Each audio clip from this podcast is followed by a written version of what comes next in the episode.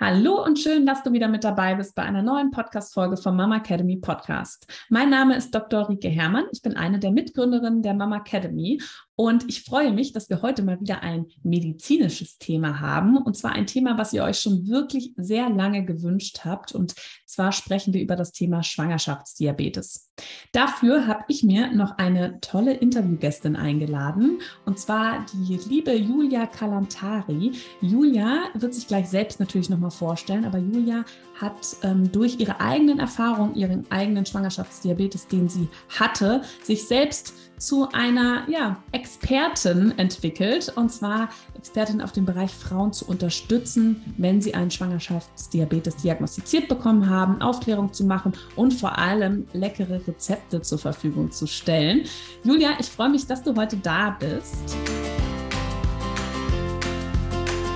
Hallo und herzlich willkommen beim Mama Academy Podcast, deinem Podcast für ein ganzheitlich gesundes und erfülltes Mama-Leben.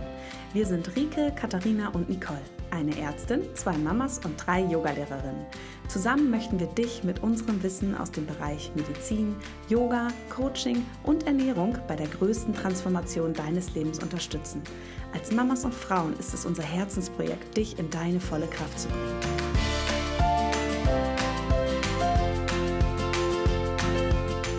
Ja, vielen, vielen Dank, liebe Rike. Oh, eine schönere Vorstellung kann man sich kaum vorstellen. Wunderbar für die schöne Zusammenfassung und vielen, vielen Dank nochmal für die Einladung. Ja, sehr gerne. Ähm, ja, Julia, du darfst dich auch mal vorstellen, was du so machst, wo du mhm. herkommst, wie alt dein Kind ist. Und ähm, genau, erzähl mal so ein bisschen, dass man weiß, wer hier noch mit mir hinter dem Mikrofon sitzt. Ja, liebend gerne. Also, ich komme ursprünglich aus Mannheim, ähm, lebe aber seit sechs Jahren in Berlin mit meinem Mann und mit meinem Sohn. Der ist mittlerweile zwei Jahre alt. Und ähm, ja, 2020 habe ich eben die Diagnose Schwangerschaftsdiabetes bekommen, ähm, die mich wirklich auch aus äh, heiterem Himmel total überrascht und schockiert schockiert hat. Und ähm, ja, ich habe dann einfach versucht, was Gutes draus zu machen und habe einfach Zuckerlos entwickelt bzw. gegründet und ähm, arbeite im Grunde schon seit zwei Jahren an den Themen oder ein bisschen mehr als zwei Jahren. Ähm, aber so richtig gegründet habe ich dann Anfang des Jahres. Und ähm, ja, meine Mission ist es eben, Frauen mit Schwangerschaftsdiabetes äh, dabei zu unterstützen, ähm, die Schwangerschaft trotzdem genießen zu können. Ähm, wie du auch schon gesagt hast, es gibt schöne Rezepte, sowohl auf meiner meiner Website als auch auf meinem Instagram-Kanal. Und ähm, ja, einfach wie so eine Freundin sozusagen zur Seite zu stehen, um die Zeit äh, genussvoll, was immer so ein bisschen mein Slogan ist, zu meistern. Mhm. Genau. Ja, schön. Ähm, wie kam denn die Idee zur Gründung? Hast du dich so ein bisschen verloren gefühlt, als die Diagnose ähm, kam? Oder wie war ja. das, dass du so dachte, oh, da fehlt irgendwas auf dem Markt? Total. Also ich habe dann, ähm, es war so, wie gesagt, ich war total schockiert. Das kam für mich auch ohne Vorwarnung. Also ich habe jetzt auch keine der klassischen Risikofaktoren, außer vielleicht, wenn man sagt, bisschen Alter. Also mhm. ich äh, war 34, als ich schwanger geworden bin. Und ähm, das ist ja so ein Faktor, der reinspielen kann. Ähm, und nachdem ich dann von meiner Frauenärztin angerufen wurde, dass ähm, der Nüchternwert erhöht ist, dachte ich, naja, gut, okay, das klärt sich beim Diabetologen mit Sicherheit auf, weil ich kann ja keinen Diabetes haben haben, das ist ja Quatsch. Äh, und beim Diabetologen wurde es dann eben leider bestätigt. Und ähm, dann bin ich da erstmal, ähm, hatte direkt auch die Diabetesberatung, also die Ernährungsberatung und war völlig überfordert von den ganzen Informationen. Ich hatte so viele Fragen im Kopf und ähm, war erschlagen. Und dann bin ich zu Hause ins Internet gegangen und wollte recherchieren, was kann ich denn jetzt noch essen, wie muss ich mich jetzt verhalten und habe halt gemerkt, okay, ich wurde nur verunsichert. Ich habe gemerkt, ähm, ja, wenn du da schaust, ne, in Foren, da sind immer ganz unangenehme Fragen, ganz unangenehme Themen. Und ich habe gemerkt, okay, was fehlt, ist einfach eine Seite, die neutral positiv informiert, ohne Ängste zu schüren mhm. und die dir eine schöne Idee gibt. Ähm, was kannst du essen? Ähm, wie kannst du dich verhalten? Was sind so Tipps von Freundin zu Freundin? Ja. Ja, ja, ja, krass. Ähm, also wenn du so sagst, ich war so völlig überrascht, dass da bist du ja nicht die Einzige. Ne? Es gibt ja, ja. wirklich ähm, so das typische Bild, was glaube ich jeder so im Kopf hat, wer vielleicht an einem Diabetes erkrankt. Mhm. Ja, ich meine, ist ja auch immer noch mal zu unterscheiden von der Schwangerschaftsdiabetes, aber gerade ähm, auch, sag mal, viele schlanke Frauen, fitte Frauen, die, die gehen ja mal erstmal nicht davon aus, dass sie von Diabetes betroffen sind, ne? Und dass ja. es sie so ein bisschen aus der Bahn wirft. Und ähm, deswegen voll schön, dass du dir das so zum Herzensthema gemacht hast. Und ähm, ja, was waren denn so deine ersten Gedanken? Also, wenn wir jetzt so über dieses Thema reden, dass mhm. du so geschockt warst, was, was ist da so in dir passiert erstmal? Ja, also erstmal hatte ich Angst, dass ich meinem Kind schon geschadet haben könnte. Ähm, der Diabetes wird ja in der 24. bis 28. Woche kann er erst erkannt werden, weil erst dann die Hormone so richtig loslegen. Ne? Ähm, bei mhm. mir war mhm. es schon die 28. Woche. Dann dachte ich, oh Gott, vielleicht äh, habe ich die letzten vier Wochen schon echt Mist gebaut. Vielleicht geht es beim Kind jetzt nicht mehr gut. Ähm, wurde da aber auch schnell irgendwie doch nochmal von meiner Frauenärztin abgeholt, die meinte, das ist alles in Ordnung, jetzt ähm, ne, halt dich einfach an gewisse Ernährungsregeln, ne, ähm, hör gut zu, was dir beim Diabetologen erzählt wird und genau, und das war dann so ja, ich habe dann ähm, zum Glück ähm, wurde mein ähm, Diabetes einfach nur di diätisch behandelt. Das heißt, ich habe meine Ernährung umgestellt und dann ähm, ja, dann, dann lief das auch schon. Aber es, es war halt trotzdem eine große, große Unsicherheit äh, am Anfang für mich. Was darf ich jetzt überhaupt noch essen? Ich hatte auch Angst, ähm, ja, was Falsches zu essen. Und das hat sich ja auch immer auf dem Blutzuckermessgerät dann relativ schnell gezeigt, äh, mhm. wenn man was mhm. gegessen hat, was dann doch eben reinhaut. Wie zum Beispiel eine Laugenbrezel, wo ich niemals gedacht habe, dass, äh, dass mich das äh, auf Werte über 100 Pizza. Weil es sind ja nicht nur die klassischen Süßigkeiten, die man weglassen muss, sondern eben auch die Weißmehlprodukte, wo man ganz, ganz vorsichtig sein muss. Ja, ja das ist schon eine ganz schöne Einschränkung, ne? wenn man sich, wenn man auch gerade so ein Typ war, der sich vielleicht nie so viel Gedanken gemacht hat oder ja. Gedanken machen musste. Ne? Ähm, ja, und wie war das denn für dich, dass du dich mit einem Blutzuckermessgerät da konfrontieren musstest und dich immer selber stechen musstest?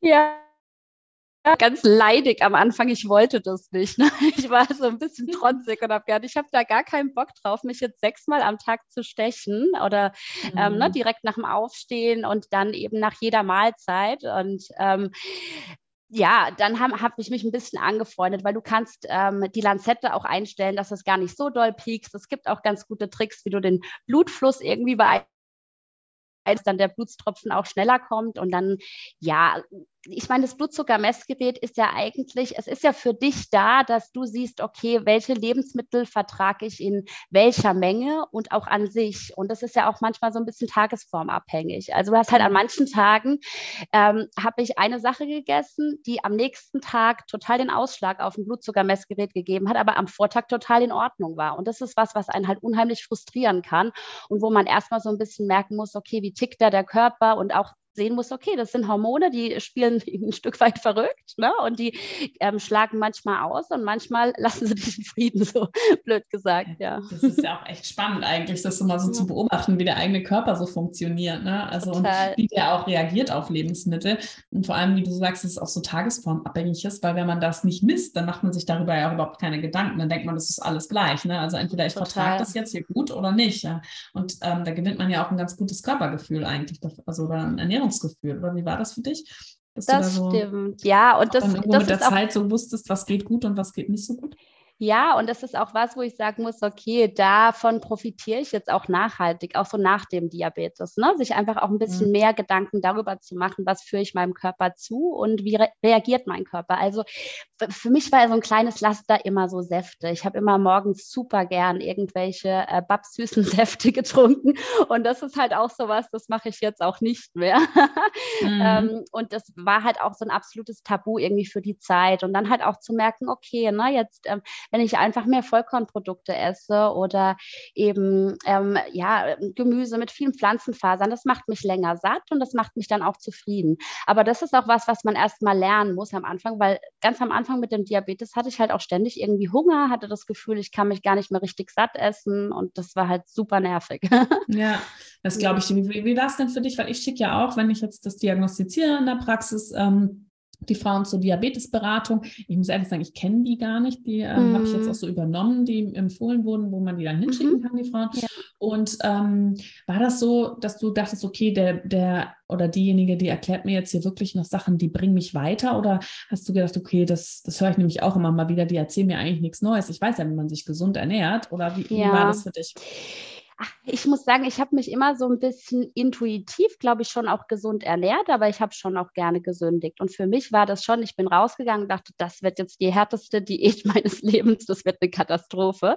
Mhm. Ähm, es war schon so, also für mich waren schon naja, so richtig neu war es nicht. Ne? Also lass die Süßigkeiten weg, lass die Weißmehlprodukte weg. So richtige krasse Verbote gibt es ja per se nicht. Du musst aber halt immer die Menge im Blick behalten und du solltest halt keine Sachen essen, ähm, was halt wirklich so der Einfachzucker ist, ne? Honig, O-Saft, der so richtig ins Blut knallt. Deswegen halt auch einfach zuckerlos mein Name, ne? wo man sagt, okay, das sind die Zucker, die ich halt weglassen sollte. Und für mich war schon überraschend, dass es halt auch teilweise in Sachen drinsteckt, die ich jetzt so nicht erwartet hätte. Ne? Also Brezel gleich äh, Weißmehl, ähm, nicht gut, äh, nicht essen. Das war schon irgendwie ein bisschen überraschend, weil ich habe, ja, wie gesagt, mich davor auch nie mit auseinandergesetzt habe. Mhm. Und der Ernährungsplan, den ich bekommen habe, der hat mir halt, der ist mir völlig missfallen. Also diese ganzen Unterlagen, die ich beim Diabetologen hatte, die waren halt, es waren einfach so zusammen kopierte DIN A4 Blätter, wo ich mir dachte, boah, nee, ähm, ich, das sieht nicht schön aus, ich mag mir das nicht angucken. Und daraus ist halt auch dann bei mir die Idee entstanden, okay, ich glaube, man braucht einfach einfach Inspiration, auch zu sehen, okay, hey, und es ist ja auch möglich, du kannst ja eine Pizza essen, aber halt nicht mit Weißmehlboden, vielleicht mit einem Dinkelboden oder ähm, im Idealfall einfach mit einem Käseboden. Ähm, das ist zum Beispiel auch ein Rezept aus unserem E-Book. Und dann kannst du, ja, dann lernst du halt schon, okay, was ist vielleicht eine gute Zusammensetzung, eine gute Kombination von Lebensmitteln, die dich happy macht, wo du das Gefühl hast, geil, ich kann mir heute auch mal was gönnen, was aber halt sich eben nicht negativ auf dem Blutzuckerspiegel mm. ausschlägt. Genau. Ja, ich kann es mir so richtig vorstellen. diese, und ich habe ja die, diese Ernährungsmedizin-Ausbildung, die ich gemacht ja. habe damals. Ähm, das war jetzt 2017, habe ich, glaube ich, abgeschlossen. Ähm, oh, ich habe mich auch in diesen Kursen gefühlt, weil ich habe ja damals auch einen Foodblog gehabt und ich mhm. habe mich immer schon, immer schon gerne auch gekocht und mir so, sage ich mal, modernes Essen gemacht. Und ähm, da dachte ich mir echt so, wo bin ich hier gelandet, ne? So in 30 mhm. Jahren, vor 30, wie vor 30 Jahren, so wir, wir kochen vegetarisch, indem wir halt einfach das Fleisch weglassen und dann ja. lassen wir, essen wir halt nur Kartoffeln mit Gemüse. So. Drei Komponentenküche auf zwei. Genau. Und das ja. habe ich dann wirklich so, das geht doch gar nicht. Und mhm. ähm, ich kann mir das richtig gut vorstellen. Es, es ist wirklich auch in der Medizin so, wenn man nicht selber so engagiert ist und Lust hat, dann ähm, das ist schon alles sehr schleichend, was da passiert. Mhm. Ne? Und mhm. gerade wenn man dann Lust hat, da irgendwie so auch mal coolere Sachen zu essen. Und es gibt ja wirklich gute Sachen auch. Ähm, man muss ja auch gar nicht immer nur Brot essen oder Nudeln. Man kann ja dann auch ja. Quinoa essen oder äh, ne, mit den ganzen Hülsenfrüchten viel machen, dass man da irgendwie genau. auch. Ja, cool. Und ähm, du hast schon vorhin gesagt, so diese Ernährungsumstellung, am Anfang war für dich äh, schwierig, was ich ja auch immer wieder erlebe, ist, dass die Frauen so wahnsinnig verunsichert sind und dann mhm. auch vielleicht zu wenig essen oder ja, Angst ja. haben davor, Kohlenhydrate überhaupt anzufassen mhm. ähm, und dann immer so, ne, so ein bisschen so damit haben, okay, was ist jetzt wirklich in Ordnung und was nicht. Ja. Ähm, war das bei dir auch so? Ja, man muss halt auch aufpassen, dass man dann auch nicht zu wenig Kohlenhydrate zu sich nimmt, weil man kann ja dann auch in die Ketose rutschen, ne? dass der Körper mhm. dann anfängt, Ketonkörper zu bilden. Das sollte man ja auch in der Schwangerschaft vermeiden. Ich hatte aus dem Grund dann auch solche Keto-Sticks bekommen, ähm, wo man morgens drauf pieselt und dann sieht, okay, jetzt hast du doch gestern ähm, vielleicht zu wenig Kohlenhydrate zu dir genommen. Und das ist halt voll anstrengend, ne? weil du versuchst mhm. irgendwie ein Mittelmaß zu finden und es ist so schwer, eben das Mittelmaß für sich, für diesen spezifischen Tag oder deine hormonelle Lage auch zu finden. Deswegen ist es halt auch schwer, da so ganz allgemein zu sagen, okay, guck mal. Also was wir zum Beispiel auch in unserem E-Book gemacht haben, war so ein, so ein Plan, so, okay, so könntest du die Kohlenhydrate, die am Tag ja ungefähr für deinen Körper gut werden, über den Tag verteilen, dass du halt auch nicht in die Ketose rutschst, dass du dich gesättigt fühlst, dass du auch genug Energie hast, weil von der brauchst du ja auch als werdende Mama super viel. Und ähm, ja, deswegen ist halt ganz, ganz wichtig, ähm, das aber wie gesagt halt auch für sich rauszufinden. Das ist auch der Grund, warum man dieses Tagebuch führt ne? und genau aufschreiben muss, was habe ich wann in welcher Menge gegessen, welchen mhm. Einfluss hat es auf meinen Blutzuckerspiegel gehabt. Und ich meine, es ist ja trotzdem auch ganz gut. Ich meine, wenn es dann doch mal passiert ist, dass der Wert dann über 140 ist, also bei mir, ich habe äh, Millimol in Deziliter gemessen. Es gibt auch nochmal ähm, ja, an, andere äh, Maßeinheit, aber das ist so die, die bei mir immer ja ausschlaggebend war, wenn ich ja gemerkt habe, oh Gott, jetzt bin ich wieder über die 140 nach einer Stunde. Ja. Dann muss man halt einfach sich bewegen, ein bisschen Aerobic machen, ein bisschen spazieren gehen und dann senkt es die Werte halt auch relativ schnell. Also das, also man kann sich dann schon auch ganz gut behelfen, wenn man merkt, okay, das waren jetzt doch mal ein paar zu viele Carbs einfach. Ja, Ja, wir können ja auch noch mal kurz äh, darauf zurückgehen, also weil der, also erstmal ist es ja wichtig, dass ähm, das Baby möchte ja gerne mit Blutzucker versorgt werden. Das ist ja für mhm. das Baby der einfachste, das einfachste Mittel, Energie zu bekommen. Und deswegen stellt der Körper ja in der Schwangerschaft auch mehr Blutzucker bereit. Ne? Also wir alle rutschen, egal ob wir einen Schwangerschaftsdiabetes bekommen oder nicht, ja in, ab der Mitte der Schwangerschaft, wenn die Schwangerschaftshormone eben nochmal deutlich ansteigen, in so eine sogenannte diabetogene Stoffwechsellage. Also es wird mehr Zucker bereitgestellt und ähm, das ist einfach auch gewollt, damit das Baby mit Zucker versorgt wird. Und gleichfalls brauchen wir ja das Insulin, das in der Bauchspeicheldrüse gebildet wird, um den Zucker in die Zellen reinzubringen. Und durch ähm, die hormonelle Umstellung in der Schwangerschaft ähm, wird die Wirkung vom Insulin halt herabgesetzt. Und ähm, das ist auch physiologisch, also entsteht in jeder Schwangerschaft. Und wenn man jetzt, sage ich mal, nicht die Voraussetzungen für einen Diabetes hat oder diese Risikofaktoren, dann schafft der Körper das auch trotzdem noch genügend Insulin herzustellen. Und äh, wenn man das eben nicht hat, dann fängt, fällt halt dieser Schwangerschaftsdiabetes auf. Deswegen auch erst so spät in der Schwangerschaft.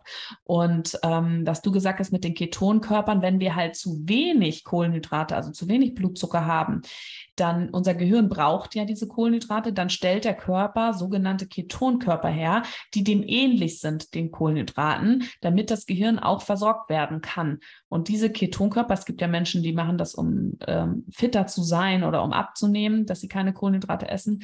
Ähm, die sind aber auch sogenannte, können sogenannte Giftstoffe sein, also die Abbauprodukte davon. Deswegen sollte man das in der Schwangerschaft vermeiden. Einfach nur mal so zur Erklärung, weil für uns beide das ja einfach so Standard ist, aber dass für diejenigen, die jetzt hier zuhören, da auch so ein bisschen das Verständnis ähm, herkommen kann. Genau. Ähm, ja, ich, ich frage mal so ein bisschen weiter, weil ich finde mhm. das echt total spannend. Ähm, ich habe ja auch selber eine Kollegin und Freundin, ähm, die in der ersten Schwangerschaft Diabetes hatte und total ausgeflippt ist. Und wirklich, das kann nicht wahr sein, dass ich jetzt hier so einen mhm. Diabetes habe und super gelitten hat. Und der äh, Professor Dr. Luven mit seiner bekannten mhm. Luven-Diät, auch wenn er sie ja nicht so genannt hat, ähm, der hat auch in seinem Vortrag damals gesagt, naja, wenn Sie mal ein Eis essen, dann gehen Sie doch dabei mhm. spazieren. Ja, mhm. wie du es gerade schon gesagt hast, dass einfach Bewegung auch nochmal eine positive Wirkung darauf hat. Kannst du denn mal so erzählen, ähm, wie das bei dir war mit dem Zuckertest? Weil es ist ja häufig so, in der Schwangerschaft wird ja erst der kleine Zuckertest gemacht, mhm. das heißt mit 50 Gramm Zucker, was man dann zu sich nimmt und guckt, wie reagiert der Körper drauf. Und wenn der auffällig ist, wird ja der sogenannte große Zuckertest gemacht. Und wir erleben das ja schon oft und das weiß man ja auch, dass diese Screening-Untersuchung, also das, was bei jeder Frau durchgeführt wird mit den 50 Gramm, häufig auch mal falsch auffällig ist. Mhm. Wie war das bei dir?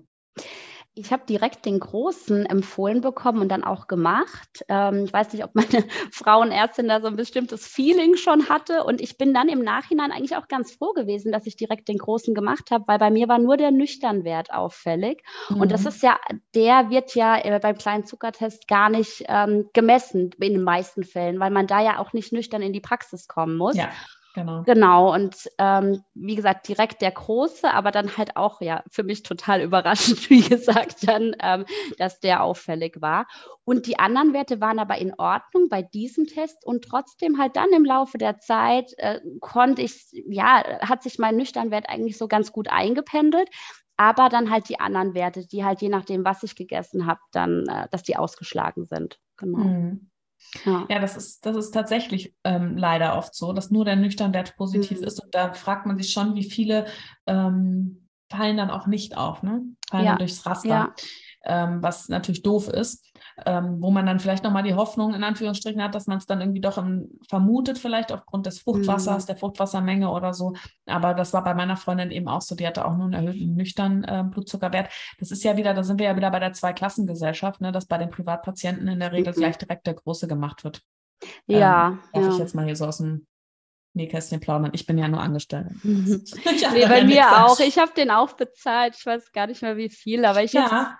Hab's einfach gemacht. Und das ist halt, wenn du vor, ja. wenn du ein bisschen Vorbildung hast. Leider mhm. ist das mhm. ja wieder so. Meine Freundin ist Kinderärztin, die hat jetzt mhm. bei uns in der Praxis, die hat auch gesagt, ich mache direkt den großen. Und da haben wir gesagt, ja, müssen sie aber bezahlen. Ich sage, ja, diese 15 Euro oder 30 Euro, das zahle ich jetzt, ja, weil mhm. ich möchte das gerne wissen.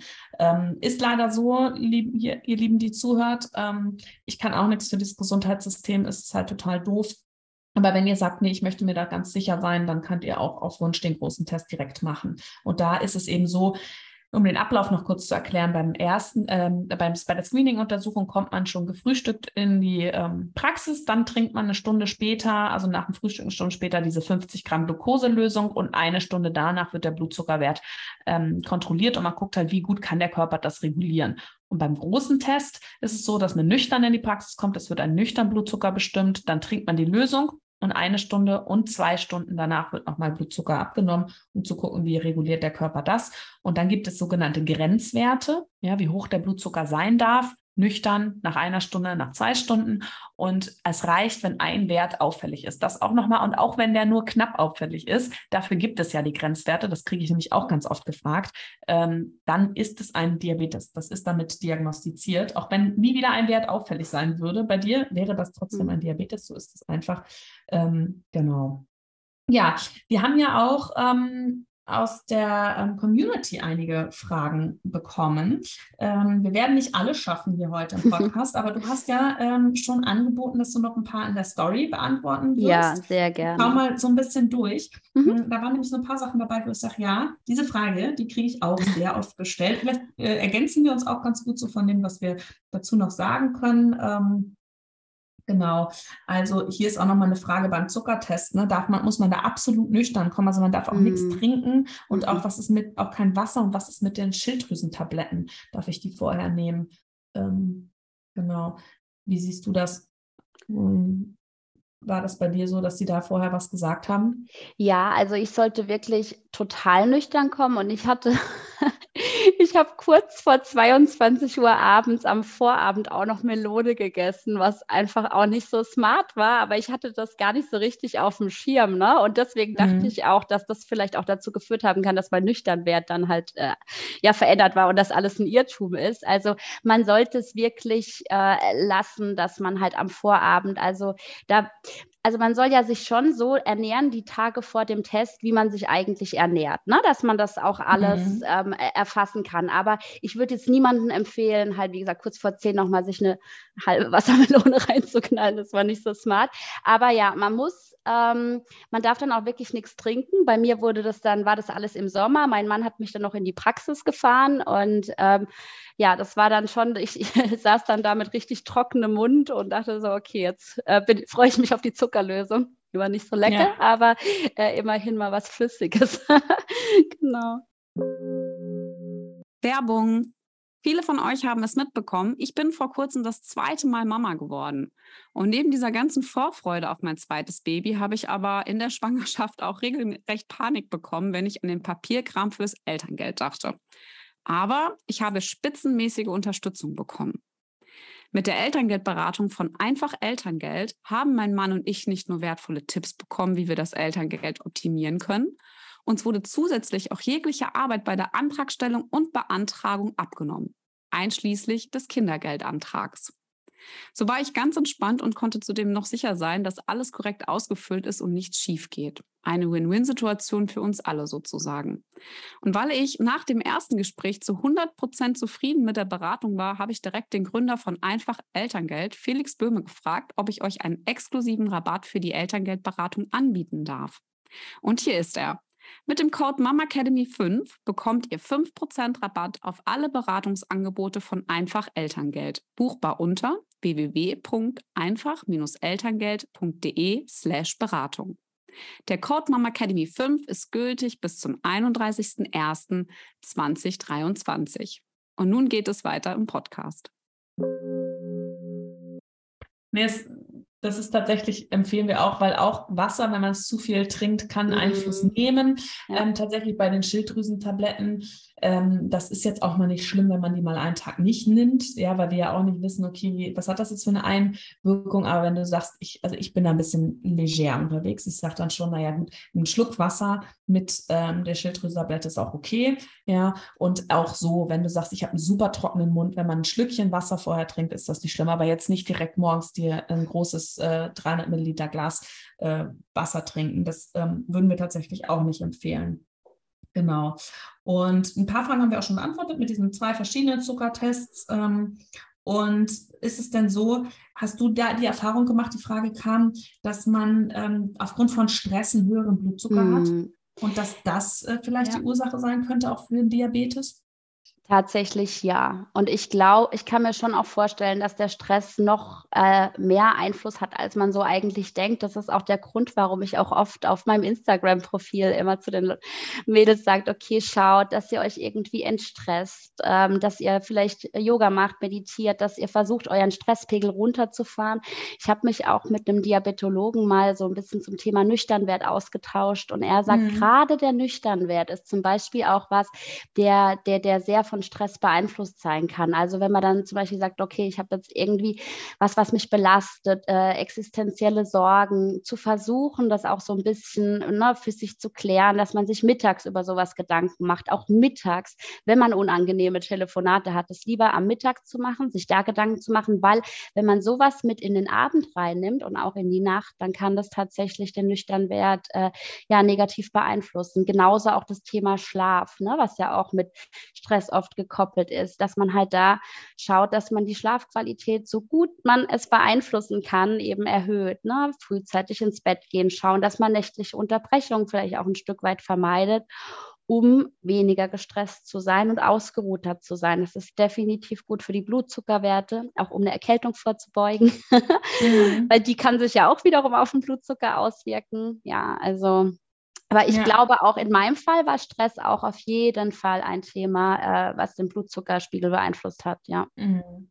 Die Frage kam auch mit dem Nüchternwert. Ähm, mhm. ne, es ist immer nur der Nüchternwert erhöht, ob man da nochmal so Tipps mhm. hat. Finde ich super, dass du das sagst, weil ähm, die meisten Frauen, was sie auch machen, ist ja dann auch extrem abends nochmal darauf zu achten, keine Kohlenhydrate ähm, zu mhm. essen. Ne? Und ähm, dann ähm, da einfach zu schauen, welche Ernährung würdest du denn empfehlen, wenn nur der äh, Nüchternwert erhöht ist? Ja, also da ist, also abends gehören sie auch dazu, die Kohlenhydrate. Man muss aber halt natürlich ein bisschen aufpassen, wie am Tag auch überhaupt, was so ein bisschen die Kombination ist. So fettreich und kohlenhydratreich ist natürlich äh, nicht gut für den Blutzuckerspiegel, also Bratkartoffeln, Pommes, solche Geschichten.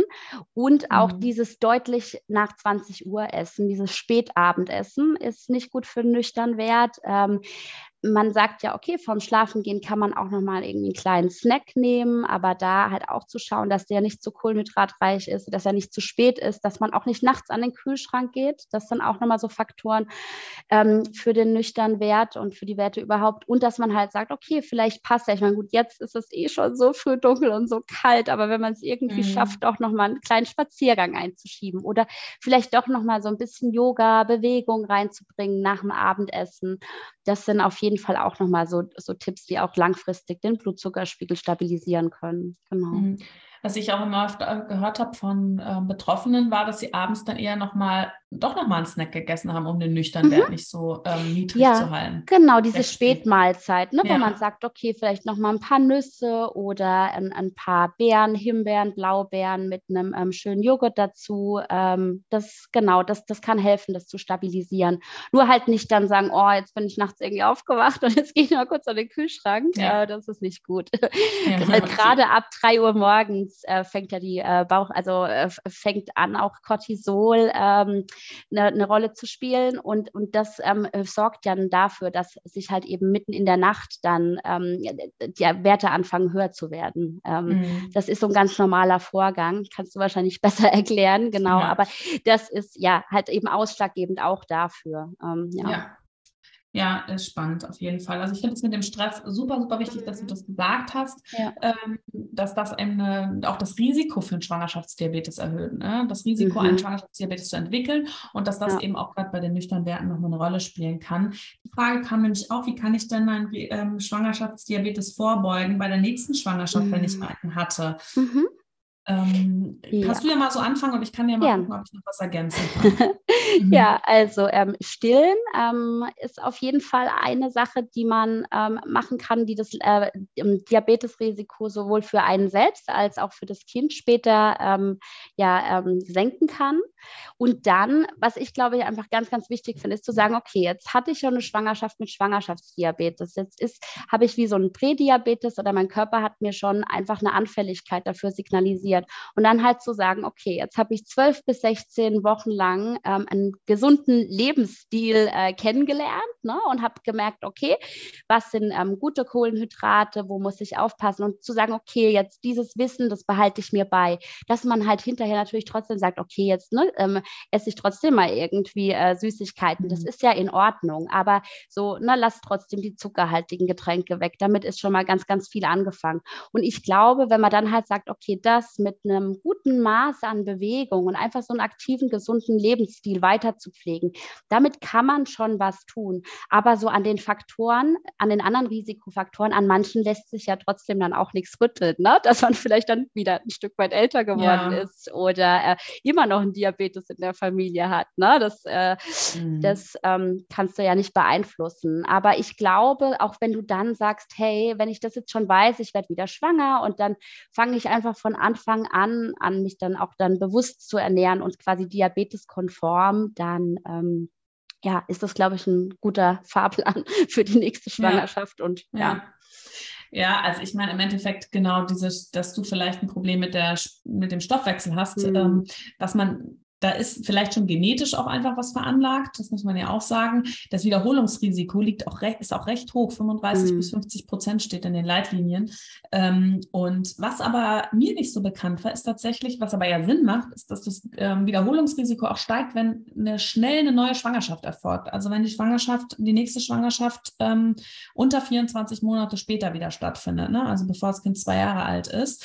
Ähm, das erhöht auch nochmal das Risiko. Und ähm, vieles hast du auch schon gesagt, aber sag ich mal nochmal ganz klar ausgedrückt, dieses ne, Übergewicht, ähm, eine große Gewichtszunahme zwischen den Schwangerschaften, das sollte nicht sein, ja, dass man da einfach auch nochmal wirklich drauf achtet, was du ja sagtest, mit dem, dass man einfach bei der gesunden Ernährung und gute ähm, und Bewegung bleibt. Ne? Mhm. Und ähm, was ja eher auch neuere Studien ja auch zeigen, ist ja tatsächlich, dass auch ähm, Vitamin D eine Rolle spielt. Also mhm. dass wenn man der Vitamin D-Spiegel in einem guten ähm, Bereich ist, dass man das Risiko für die Entwicklung eines Schwangerschaftsdiabetes ähm, senken kann.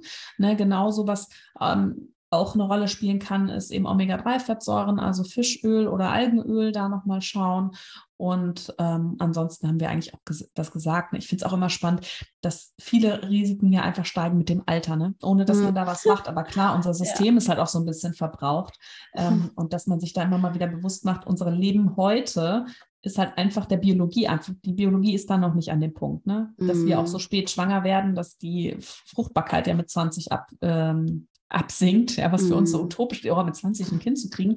Aber die Biologie, ich meine, seit wir ja erst sagen wir seit 100 Jahren später Kinder kriegen oder ne, halt nicht mal mehr, seit 50, ja, oder 60 Jahren äh, mit Eintritt der Pille, ähm, dass wir da später die Kinder bekommen, aber die Biologie des Menschen sich ja einfach gar nicht so schnell anpasst, ne? Also mhm. immer wieder werden wir damit ja konfrontiert.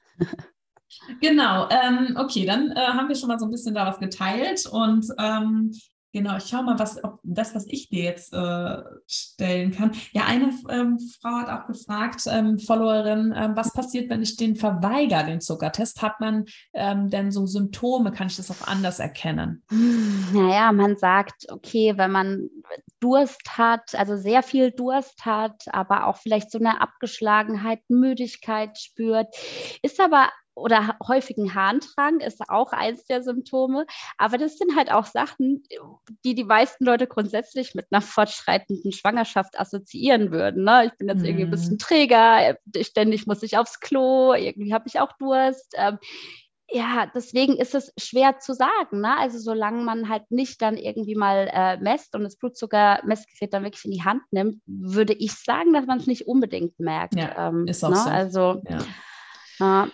Das heißt, was du aufgezählt hast, mhm. ist richtig. Ähm, also mit dem, ne, das sind so typische Anzeichen auch für einen Diabetes jetzt außerhalb der Schwangerschaft, aber mhm. eben es fällt halt in der Schwangerschaft nicht auf und deswegen diese Symptome fehlen eigentlich. Ja. Und ähm, was wir halt äh, schon merken, ist dann eben, du kannst dann Zucker, mehr Zucker im Urin, das kann nochmal auffallen, ja, dass man da nochmal ja. ein bisschen mehr drauf guckt und dass man tatsächlich auch nochmal schaut, wie ist das Baby gewachsen, ja, weil die ja häufig sehr, gerade der Bauchumfang sehr groß ist dann, wenn der nicht gut eingestellt ist, der Diabetes und die Fruchtwassermenge zunimmt ähm, und vielleicht auch die Frau selbst anfälliger ist für Scheideninfektion und Blasenentzündung. Hm. Das könnte auch nochmal sowas sein, wo man das ähm, erkennen kann. Ähm, man muss ja auch immer sagen, wir haben diese Leistung diese Möglichkeit, das zu screenen und die Möglichkeit, das Risiko für Folgekrankheiten des Kindes ähm, einzuschränken, ne? dass man sich auch mal wieder bewusst macht, was wir einfach auch für medizinische Optionen haben hier. Ja. Ähm, ja, Wolltest du da noch was ergänzen? Habe ich dich unterbrochen? Ach so, nee, das passt. Ich, ich vielleicht einfach nochmal, um so ein bisschen, weiß ich, den Diabetes näher zu bringen, wenn man das so gar nicht kennt. Also was bei mir echt der Fall war, war, dass ich teilweise nach dem Essen dann gemessen habe und ich habe mich komplett normal und gut gefühlt und hatte das gleiche gegessen wie die anderen. Ähm, und hatte halt crazy hohe Werte nach, ich habe einmal einen Salat gegessen, äh, war danach völlig unbefriedigt und hatte, aber halt scheinbar war da halt Zucker äh, in der Salatsauce drin. Ne? Ich hatte ganz, ganz hohe Werte äh, und habe es halt nicht gemerkt. Überhaupt nicht. Krass, und mein Cousin, der sich nebendran ein paniertes Schnitzel reingefahren hat, hatte halt, äh, ja, natürlich ganz normale, niedrige Werte. Und also man merkt es halt nicht. Ne? Also ich habe mich nie dann irgendwie dumpf oder komisch gefühlt, wenn ich dann doch mal zu viel Zucker erwischt habe. Ja, aber und ja, mhm. das ist halt aber trotzdem was, wo man aufpassen muss. Manchmal ist es so versteckt, wie gesagt, in, in irgendwelchen Soßen mit drin, sei es Salatsauce oder Currys oder was auch immer. Das ist halt auch da vielleicht ja nochmal ein kleiner Reminder, fragt da immer nach, äh, wenn ihr auswärts esst, mit was wird da gekocht, was äh, ist da an den Söschen so dran. Hm, das ist echt ja. nochmal gut. Ja, super. Ähm, wir können ja mal noch ein bisschen über die Folgen auch sprechen vom mhm. Diabetes. Jetzt mal ähm, habe ich ja schon akut in der Schwangerschaft auch gesagt, wie das für die Mama sein kann, ne, mit den Infektionen. Aber es gibt ja auch noch weitere ähm, akute ähm, Folgen für die Mutter, ne, dass man auch ein erhöhtes Risiko hat für einen erhöhten Blutdruck, für eine Präeklampsie, also ähm, Blut, äh, äh Schwangerschaftsvergiftung. Ne. Mhm. Ne. Das ist natürlich auch das Risiko für Geburtsverletzungen oder auch ähm, traumatische Geburten erhöht, einfach aufgrund des Gewichtes des Babys ne, und dadurch auch die, ähm, Blutungs, äh, das Blutungsrisiko nach der Schwangerschaft, nach der Geburt erhöht, also dass wirklich die Gebärmutter sich nicht so gut zusammenziehen kann. Ähm, wie war denn das ähm, für dich? Hattest du da Beschwerden in der Schwangerschaft? Überhaupt nicht. Also das war wirklich das Gute. Meine Werte waren immer alle in Ordnung. Mein mhm. ähm, Sohn hat sich gut entwickelt. Äh, ich habe auch ein äh, bisschen übertragen, also habe den Termin äh, gu gut überschritten, was eigentlich auch, wo man normalerweise sagt, vor allem auch wenn Insulin notwendig ist, dass man dann oft halt eben zum ähm, zur Woche 40 dann einleitet. Ja. Ne? Ähm, das war bei mhm. mir alles nicht notwendig, ähm, weil die Werte halt immer sehr, sehr gut waren. Ja, also mhm. ja, da das ist auch nochmal ja. gut zu betonen. Ne? Wenn die Werte gut eingestellt sind, dann kann ja. die Schwangerschaft auch ganz normal verlaufen. Da wird das Kind auch nicht unbedingt ein riesiges Baby werden. Ja, wenn man, das ist ja, man sieht es einfach. Wenn Frauen, wenn der wirklich nicht gut eingestellter Schwangerschaftsdiabetes, das erkennt man. Ja, die sind halt einfach groß, die Kinder, die haben ein Missverhältnis, die haben häufig den zu viel, super viel Fruchtwasser und damit einher geht dann natürlich auch das Risiko unter der Geburt. Und du hast es schon genau gesagt, mit dem, dass man in so insulinpflichtigen ähm, Schwangerschaftsdiabetes in der Regel am Termin einleitet, was eben nicht gilt für einen nicht insulinpflichtigen ähm, Diabetes. Ja. Und ähm, das wird eben geguckt, wie gut kommst du zurecht mit der Ernährung, wie gut sind deine Werte. Und mhm. ähm, wenn man das mit der Ernährung gut hinkriegt, dann kommt man auch um das Insulin herum. Ja. Ähm, und was hier auch noch gefragt wurde, wie ist es denn, ähm, hat mein, mein Kind denn, wie ist das Risiko für das Kind, den Diabetes auch selber zu bekommen, wenn ich den Schwangerschaftsdiabetes gut eingestellt hatte? Oder kann ich das Risiko für mein Kind auch noch verringern? Ja, also ich denke schon, das war für mich auch eine ganz, ganz große Motivation, ne, zu sagen, deswegen halte ich mich an die Regeln, deswegen reize ich es nicht aus, ähm, einfach weil ich nicht möchte, dass mein Sohn mit irgendwie, keine Ahnung, sechs Jahren dann Diabetes hat oder halt eben auch stark übergewichtig wird. Ähm, und das ist auch, also Ne, das ist halt eben auch mit dem Stillen kann es, wie gesagt, auch das äh, hatten wir eben schon, dass das auch das Risiko senken kann, ähm, mhm. eben für das Kind daran zu erkranken. Ja. ja. Ja, das kann wir auch noch mal ein bisschen so zusammenfassen, ne? weil mhm. das, ähm, man, das Kind hat ja im Endeffekt, äh, wenn die Mutter einen Diabetes hat, einen schlecht eingestellten Diabetes, sagen wir jetzt mal, ähm, ein erhöhtes Risiko, selbst einen Diabetes zu bekommen, ähm, Herz-Kreislauf-Erkrankungen, Übergewicht und so weiter. Man weiß aber nicht, ob der Diabetes per se, also nur die Diagnose Diabetes, so wie es bei dir war, Mhm. Wenn der dann gut eingestellt war, ob das auch das Risiko für das Kind erhöht. Weil oftmals ist es ja so, dass es einhergeht mit einer schlechten ähm, Lebens-, also Ernährung ja. zu Hause. dass ja. die Frauen einfach oder dass in der Familie generell eben sehr viel Ungesundes gegessen wird, wenig Bewegung, wenig Sport. Und da ist es schwer zu sagen, was ist jetzt das, was das Risiko ja. ausmacht für das Kind. Also da wirklich ist einfach auch wichtig, dass man generell die Ernährung und den Lebensstil umstellt. Ne? Wenn man jetzt aber sagt, wie du auch, ich bin ja eigentlich jemand, der sich gesund ernährt und ich bin ja jemand, der aktiv ist, dann darf man auch mal beruhigen und dann darf man auch mal sagen, hey, für dich, du machst das alles gut und ähm, dann das Risiko für dein Kind, wenn du da dich jetzt während der Schwangerschaft an die Regeln hältst, ist auch gering. Ne? Also man mhm, hat dann einfach ja. auch noch danach einen großen Einfluss mit dem, wie das Leben für das Kind dann zu Hause ist in den ersten Jahren. Ne? Total. Das, das, aber es gibt halt auch die akuten Folgen für das Kind während der Schwangerschaft beziehungsweise nach der Geburt. Und da ist es ja, was wir auch oft gesehen haben, dass die Kinder nach der Geburt dann eher schlapper waren und mhm. Anpassungsstörungen hatten und auch selbst den Blutzucker nicht so gut halten konnten. Ne, dass die nicht, mhm. dass die überwacht werden mussten, ähm, dass, wenn der Diabetes nicht gut eingestellt war. Wie war das bei dir nach der Geburt mhm. deinem Baby?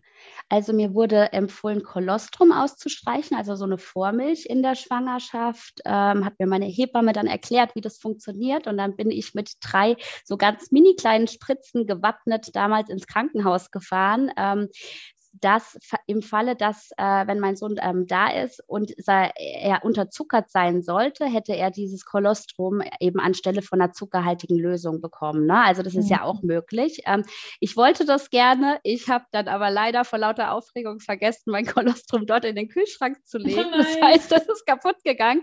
Aber es wurde auch nicht gebraucht, glücklicherweise. Und ähm, er wurde dann ähm, von zwischen der U1 und der U2 ähm, immer mal wieder äh, gemessen, also so alle paar Stunden und die Werte waren aber immer alle unauffällig und nach der U2 ja, wurde er dann halt auch nicht mehr gemessen. Mhm.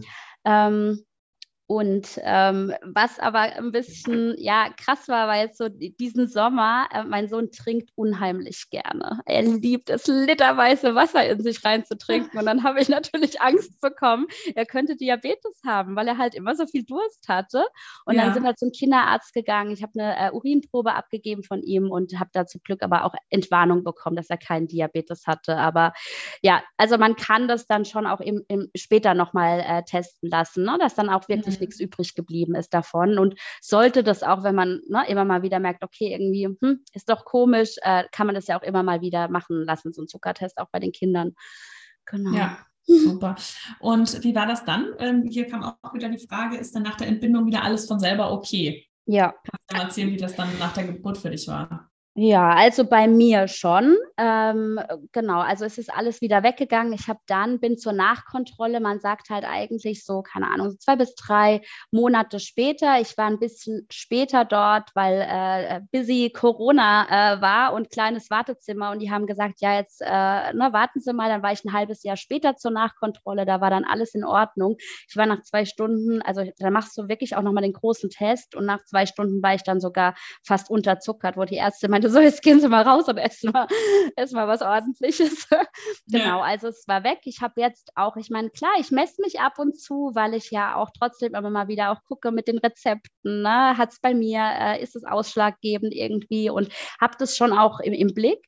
Aber bei mir ist es komplett weggegangen. Aber ja, ich habe mir halt auch eben den gesunden Lifestyle, äh, so gut es geht, bewahrt. ja, nee, genau. das ist ja ähm, einfach auch wichtig, ne? dass man da dann nochmal guckt, ähm, wie ist es, äh, ne? du sagst, sagst schon, man kann es auch mit der Nach Nachsorge mhm. kombinieren. Mhm. Ne? Also man kann es ja. auch ab sechs Wochen nach der Geburt dann machen. Ja. Man darf sich aber jetzt im Endeffekt dann auch nach der Geburt wieder normal ernähren. Man muss nicht mehr, ähm, also man sollte natürlich die gesunde Ernährung weitermachen, aber ja. man darf aufhören, die ganze Zeit den Blutzucker zu messen nach jeder Mahlzeit. Ähm, Total, ja. Was ja einfach auch schon mal entlastend sein kann. Aber spannend ist schon, die Zahlen sind hoch. Ne? Zwischen, mhm. ähm, in den Leitlinien stand zwischen 35 bis 60 Prozent der Frauen entwickeln innerhalb von zehn Jahren ein Diabetes. Ne? Ja. Und man hat ein sieben- bis achtfach erhöhtes Risiko, ähm, wenn man einen Schwangerschaftsdiabetes hatte, als wenn man keinen hatte. Mhm. Ähm, ich meine, da muss man auch wirklich immer gucken, wie viele Frauen sind dann auch danach, ernähren sich danach auch ungesund. Ne? Also für euch alle, die zuhört, ihr könnt da wirklich auch was Gutes für euren Körper tun, wenn ihr euch weiterhin gut ernährt und weiterhin körperlich aktiv seid, dann gehört ihr vielleicht auch nicht zu diesen 35 bis 60 Prozent. Ja, also das ist nicht immer, sind nicht immer alle über einen Kampf zu scheren, aber wir wissen, dass wir einfach in der Gesellschaft natürlich auch das Problem des Übergewichts haben. Ne? Wie viele sind da übergewichtig? Und es mhm. haben immerhin 15 Prozent ungefähr der Schwangeren, zumindest ähm, waren das die Zahlen, die ich kannte, ich weiß nicht, wie es jetzt ganz aktuell ist, der Schwangeren entwickeln einen Schwangerschaftsdiabetes. Das ist echt eine mhm. Volkskrankheit, also schon krass. Ja, das stimmt. Ja, deswegen denke ich mir halt auch, äh, ne, die, die Rezepte, die man findet bei mir bei Instagram, auf der mhm. Website, ähm, es schadet doch nichts, das einfach ab und zu mal auch sowas zu essen, ne? zu sagen, okay, ich finde da jetzt irgendwie Gefallen dran, auch ähm, ja, Sachen, äh, Weißmehlprodukte nach wie vor einfach zu, ähm, zu ersetzen, weil ich glaube, man gewöhnt sich einfach auch dran. Ne? Klar schmecken die Vollkornnudeln ein bisschen anders als die Weißmehlnudeln, aber es das heißt ja nicht unbedingt schlechter. Und wenn man eine gute Soße dran macht, dann merkt man es ja vielleicht gar nicht. Und ja. Ähm, ja. Das ist echt. Super, du kannst ja noch mal kurz zusammenfassen, ähm, was du denn jetzt den Frauen, die betroffen sind an Schwangerschaftsdiabetes, ähm, wie du sie unterstützen kannst, mhm. also was du anbietest. Ja, also ich glaube, das Aller, Allerwichtigste ist erstmal, wenn man die Diagnose bekommt, wirklich zu sagen, okay, ich atme jetzt durch und ich sage mir, ich schaffe das. Und ähm, dann zu schauen, okay, was, was hilft mir denn? Hilft mir der Austausch mit anderen Betroffenen? Ne? Wo kann ich die finden? Ich glaube, es ist immer gut, das ist was, was mir halt damals gefehlt hat, war zu sagen, okay, ich habe jetzt jemand, wo ich erstmal, den ich erstmal löchern kann, wo ich mal ganz alle meine Fragen loswerde und der mich ein bisschen beruhigt. Äh, weil, ne, beim, dem Diabetologen, bei der Diabetologin in der Ernährungsberatung zu sitzen, ist eine Sache, die haben wenig Zeit, äh, die, die geben dir erstmal so ein grundlegendes Infopaket, aber danach sitzt du dann da alleine zu Hause und bist vielleicht am Verzweifeln. Also war es jedenfalls bei mir der Fall. Und deswegen einfach zu sagen, okay, ich setze mich jetzt mal hin und gucke mir das alles mal in Ruhe an. Ich gucke mir mal die Basic-Ernährungsregeln an. Ne? Was gibt es grundsätzlich zu beachten? Was sind Lebensmittel, die halt total gut funktionieren, die mich satt machen? Was sind solche, wo ich halt wirklich einfach einfach aufpassen muss. Mhm. Und es gibt einfach, ähm, ja, es gibt schöne Tipps und Tricks äh, zum Thema Messen, aber auch das, ähm, dieses Mehr an Bewegung, was man einfach beibehalten soll. Also ähm, 30 Minuten Bewegung am Tag sind einfach empfohlen, egal ob mit oder ohne Diabetes, aber mit sowieso, ne, dass man einfach sagt, okay, man geht zügig spazieren, man steigt mal ein, zwei Haltestellen früher aus und läuft, ähm, man fährt mit dem Rad, so gut, dass der große Bauch noch erlaubt und so, solange man auch noch safe ist auf dem Rad. Ne? Mhm. Oder jetzt geht ja auch wieder einiges. Jetzt kann man ja auch irgendwie Wassergymnastik machen, schwimmen gehen, wenn einem das Wasser nicht zu kalt ist. Ähm, genau, also so, solche Sachen, also den aktiven Lebensstil, ähm, ja, so, so gut es geht zu pflegen, das auch ein, ich meine, viele Frauen arbeiten ja auch noch, wenn die Diagnose kommt, ne? Und dann halt einfach zu sagen, okay, ich nehme jetzt die Treppen statt dem Aufzug. Ich, äh, wie gesagt, ich versuche ein bisschen mehr zu Fuß zu erledigen und ich bewege mich halt einfach nach dem Mittagessen. Ich bringe mir schönes Essen auch mit auf die Arbeit. Und ähm, ja, also äh, sch schaut gerne auf meinem Instagram-Kanal vorbei. Da kommen auch immer ad hoc dann neue Rezepte und Tipps. Auf meiner Website sind alle Fragen, denke ich mal. Und wenn welche fehlen, dann sagt mir bitte Bescheid, die ihr haben könnt zum Diabetes, sind da beantwortet. Und auf eine Art und Weise, dass es euch keine Angst macht. Ich habe da einen Diabetologen drüber schauen lassen, der sagt, okay, es ist alles sehr, sehr gut recherchiert. Das könnt ihr äh, ja euch einfach ohne Bedenken durchlesen. Und ähm, ich habe mit zwei Ernährungs Ernährungstherapeutinnen gemeinsam, ähm, die sind von Nutricy, die haben eine Online-Ernährungsberatung und mit denen gemeinsam habe ich ein E-Book geschrieben, wo auch nochmal ähm, ja, die wichtigsten Ernährungsregeln erklärt sind, wo ein ähm, beispielhafter Tagesplan ist, wo Inspirationen sind, was, was, was könnt ihr ersetzen, ne? was sind ähm, Produkte, die ihr weglasst, was nehmt ihr stattdessen, da ist eine Einkaufsliste mit dabei, also so ein Vordruck und ähm, ja, und 25 total leckere Rezepte, ähm, wo auch ein Käsekuchen mal dabei ist, eine Pizza, ähm, ja, die man dann auch ohne äh, Angst haben zu müssen äh, verzehren kann. Genau. Super, super schön auf jeden Fall. Ich werde auch alle Informationen zu deinem Instagram, dem E-Book, deiner Website unten in die Show Notes packen. Du wirst uns ja diese Woche auch auf Instagram noch ein bisschen unterstützen und ein bisschen was Sehr teilen. Gerne. Also gerne, wenn ihr uns noch nicht folgt, at die.mamacademy. Schaut auf jeden Fall auf unserem Instagram-Kanal vorbei und auf Julias. Und dann danke ich dir auf jeden Fall für das tolle Interview. Ich finde das danke echt auch, auch, super spannend, weil ich, ähm, sag mal, meine Aufgabe ist ja jetzt nicht die ähm, aktive Betreuung des Diabetes. Ich bin ja mehr so die Kontrolleurin. Ja. Ähm, und deswegen fand ich es total schön, dass du uns da mal so einen Einblick gegeben hast und auch so ehrlich warst, wie du dich gefühlt hast und dass das ganz normal ist, dass man sich einfach auch so unsicher fühlt und dass man Ängste hat. Und da finde ich es einfach schön, dass du die Frauen so wunderbar ab, mhm. äh, abholen kannst. Und ja, vielen, vielen Dank auf jeden Fall, dass du heute da warst. Ja, vielen Dank für die Einladung und dass ihr dem Thema äh, ja, hier äh, ja, nochmal Raum gebt. Und ähm, genau, an alle Mädels, die zugehört haben, meldet euch gerne bei mir. Dafür ist mein Instagram-Kanal auch da. Schreibt mir und ähm, dann lasst uns austauschen. Sehr schön. Ja, und wenn du noch mehr Informationen haben möchtest ähm, über das Thema Aufklärung, über Schwangerschaftsvorsorge und auch wie kommt es zum Schwangerschaftsdiabetes, ähm, dann schau doch mal bei unserem Online-Kurs Gesund durch die Schwangerschaft vorbei. Wir haben verschiedene Säulen, unter anderem auch die Säule medizinische Aufklärung, wo ich wirklich alles nochmal ganz genau erkläre, was in der Schwangerschaftsvorsorge passiert, was in deinem Körper überhaupt in der Schwangerschaft passiert, ähm, was äh, unter der Geburt passiert, was ein Kaiserschnitt wirklich ist, was da gemacht wird, was für ja, Möglichkeiten der Schmerzlinderung unter der Geburt gibt. Also ganz, ganz viele Informationen verständlich für dich erklärt. Auch den Link findest du unten in den Show Notes. Und ansonsten freuen wir uns, wenn dir die Podcast-Folge gefallen hat, wenn du uns unterstützt mit fünf Sternen. Das Ganze funktioniert ähm, auf Apple iTunes oder bei Spotify. Da kannst du uns innerhalb von fünf Sekunden bewerten und machst uns damit eine riesengroßen Freude.